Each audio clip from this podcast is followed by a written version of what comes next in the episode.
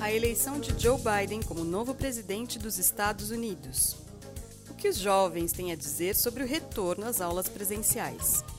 O aniversário de 85 anos de Maurício de Souza.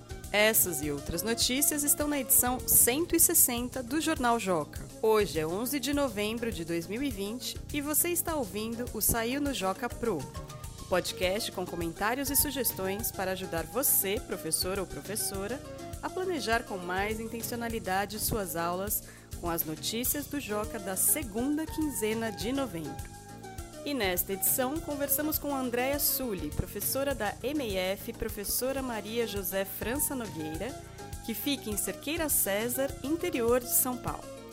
Junto com seus alunos do terceiro ano, Andréa realizou o projeto Podcast Macaca Sofia, divulgando as maluquices do Jornal Joga, que foi um dos vencedores do Prêmio Professor Transformador 2020. Eu sou Paula Tacada, sou jornalista e professora do Ensino Fundamental 1. E antes de comentar as notícias, gostaria de convidar todos vocês para o lançamento do livro Uma Jornada com Propósito: Como Minha Paixão pelo Jornalismo Infanto-Juvenil Impacta o Presente e o Futuro da Juventude Brasileira, de Stephanie Habrit, fundadora do Joca, com reportagem, texto e edição das jornalistas Débora Lublinski e Maria Carolina Cristianini, editora-chefe do Joca. O livro já está à venda e o lançamento será uma live no Facebook do Joca na terça-feira, dia 17 de novembro, às 17 horas, pelo horário de Brasília. Agora vamos às notícias. Mundo! O candidato do Partido Democrata, Joe Biden, foi declarado presidente eleito dos Estados Unidos no dia 7 de novembro. Ele governará com o apoio da vice-presidente Kamala Harris primeira mulher, primeira negra e primeira filha de imigrantes a ocupar esse cargo no país. Na página 5 você encontra mais informações sobre as eleições e o infográfico explicando as etapas do sistema eleitoral norte-americano, que é bem diferente do sistema brasileiro. Brasil! Fechadas desde março por causa da pandemia, diversas escolas pelo país estão retornando às atividades presenciais. O Joca conversou com crianças e adolescentes que estão vivenciando essa experiência em diferentes estados. Você pode conferir os depoimentos desses alunos na página 3 e também no site do Joca. E os seus alunos, como estão vivendo esse retorno para as salas de aula? Já conseguiram se adaptar aos protocolos de biossegurança? Essa reportagem pode ser um bom ponto de partida para uma conversa com a sua turma. Cultura! criador da Turma da Mônica, Maurício de Souza, completou 85 anos em 27 de outubro. Para homenageá-lo, no dia do aniversário, a Associação dos Cartunistas do Brasil, a ACB, lançou a Expo Maurício 85, uma mostra online com mais de 60 caricaturas do desenhista. Os trabalhos foram feitos por cartunistas do Brasil e do exterior. E na seção Coleção, você encontra uma linha do tempo com a história da Turma da Mônica desde as primeiras tirinhas em 1959, passando pelas principais transformações até chegar aos dias atuais. Esses foram os destaques das notícias que estão na edição 160 do Jornal Joca, que já está disponível em formato PDF no portal jornaljoca.com.br. Agora vamos conversar com Andréa Sully, professora do terceiro ano da MEF, professora Maria José França Nogueira, que fica em Cerqueira César, interior de São Paulo. Mas antes, vamos ouvir um trechinho do podcast Macaca Sofia, que fez parte de um dos projetos vencedores do Prêmio Professor Transformador 2020.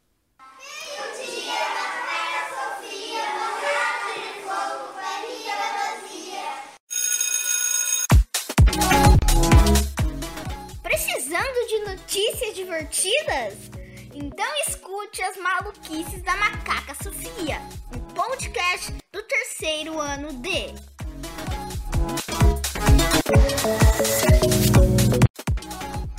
Olá, eu sou a professora Andréia Sully, bem-vindo ao podcast Macaca Sofia. Aqui falamos sobre notícias bizarras e engraçadas que saíram na seção Maluquices das edições recentes do Jornal Joca.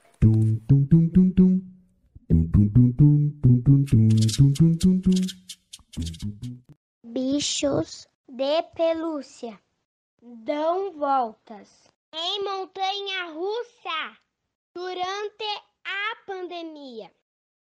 Para que não tenha problema de manutenção, a montanha russa temática Belmont Park em San Diego, nos Estados Unidos, precisa ser ativado todos os dias.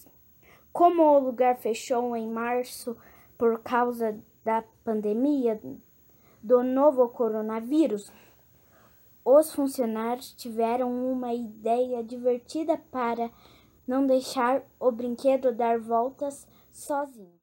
Andréia, muito obrigada por ter aceitado o convite de conversar com o podcast do Joca. Eu que agradeço, é um prazer estar aqui com vocês hoje.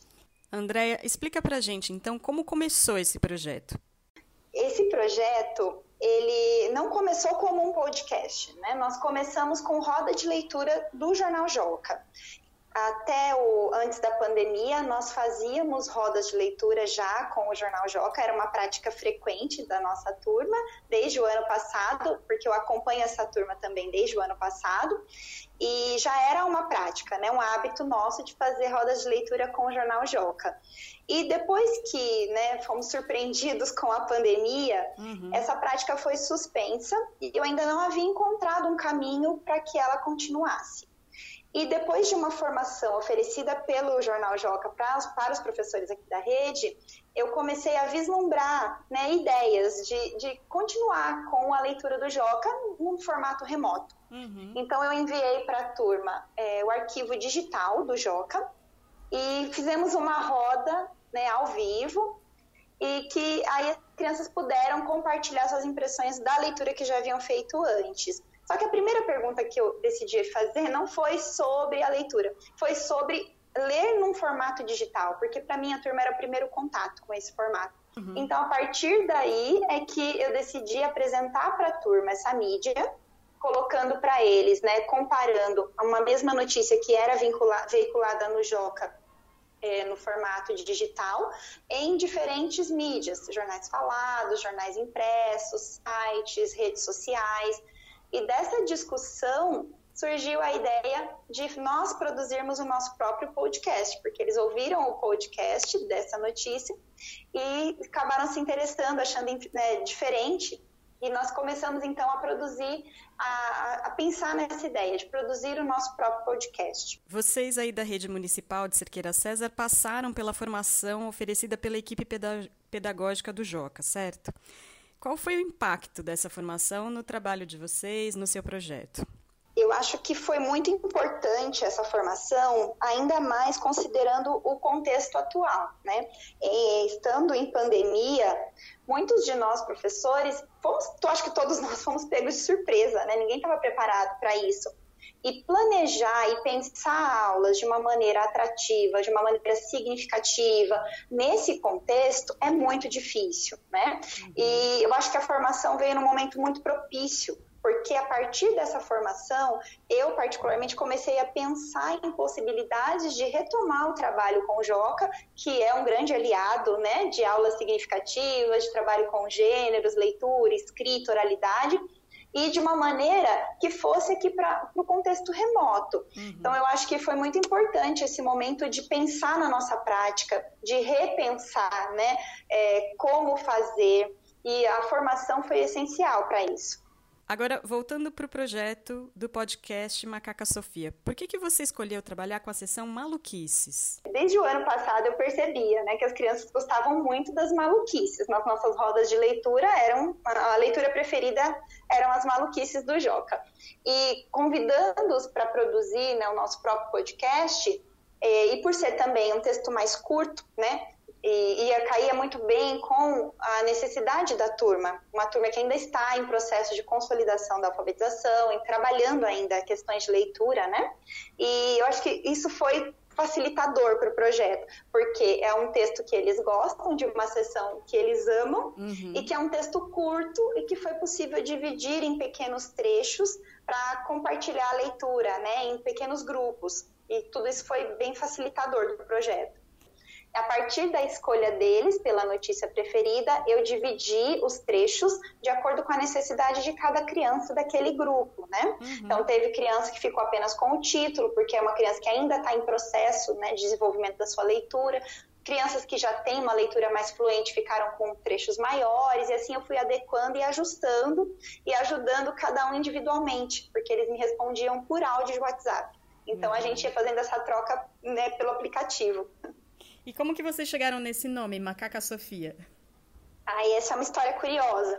O ano passado nós trabalhamos, né? Como eu disse, eu já estava com essa sala desde o ano passado e nós trabalhamos a Parlem da Macaca Sofia. E um determinado dia eu fiz uma brincadeira com eles para a gente cantar a Parlenda em diversas tonalidades. Então a gente começou cantando num tom, foi subindo o tom e brincando de cantar.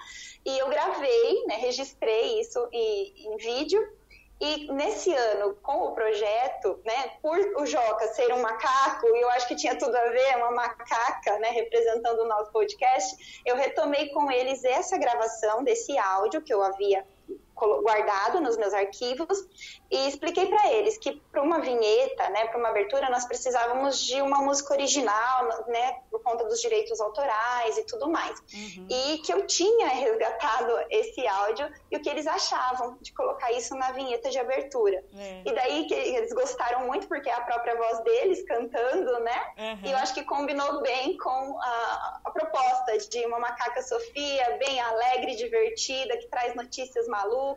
Acho que combinou bem. Ah, legal. E para a gente terminar, então, Andréia, por que, que você resolveu, ou como é que foi é, a decisão sua ou da equipe de mandar o projeto para concorrer ao prêmio? Então, nós havíamos né, desenvolvido o projeto e a equipe pedagógica da escola compartilhou conosco né, que estava aberta a inscrição.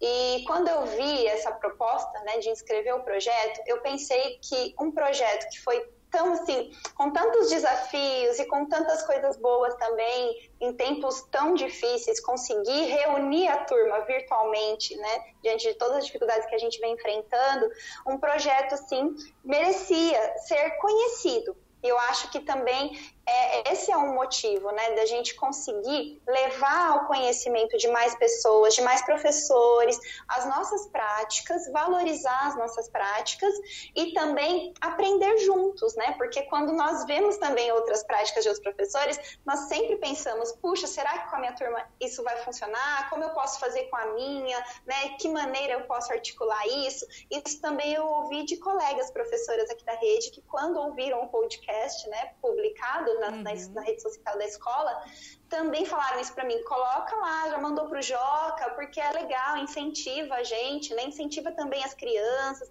E esse resultado da premiação veio assim com muita alegria para nós. As crianças ficaram extremamente felizes pelo reconhecimento do trabalho delas.